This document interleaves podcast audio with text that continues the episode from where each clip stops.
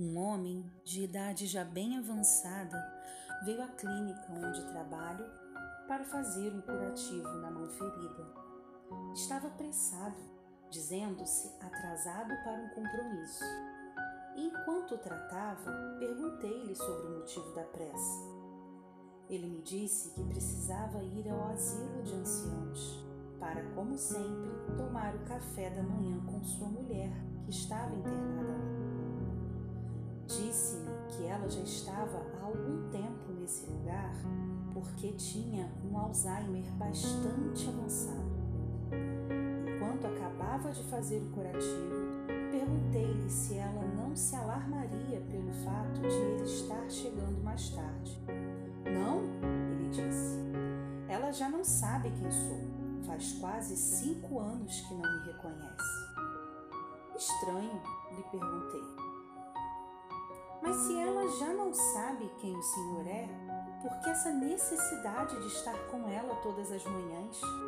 Ele sorriu, dando-me uma palmadinha na mão e disse: É, ela não sabe quem sou. Eu, contudo, sei muito bem quem é ela. Meus olhos lacrimejaram quando ele saiu e pensei: essa é a classe de amor que eu quero para a minha vida. Verdadeiro amor não se reduz ao físico nem ao romântico. O verdadeiro amor é a aceitação de tudo o que o outro é, o que foi, o que será e do que já não é. Quantas vezes nós, nossa existência, nos pegamos em atitudes de desamor, porque já não somos mais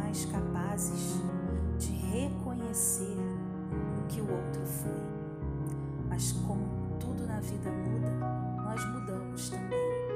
E o grande desafio que temos diante de nós é aprender a amar. A amar não como um sentimento, mas como uma decisão.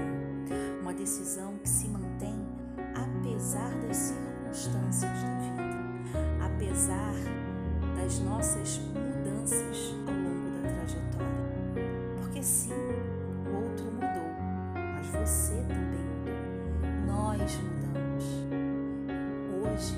somos mais os mesmos de ontem. E hoje, amanhã, não seremos mais os mesmos de hoje,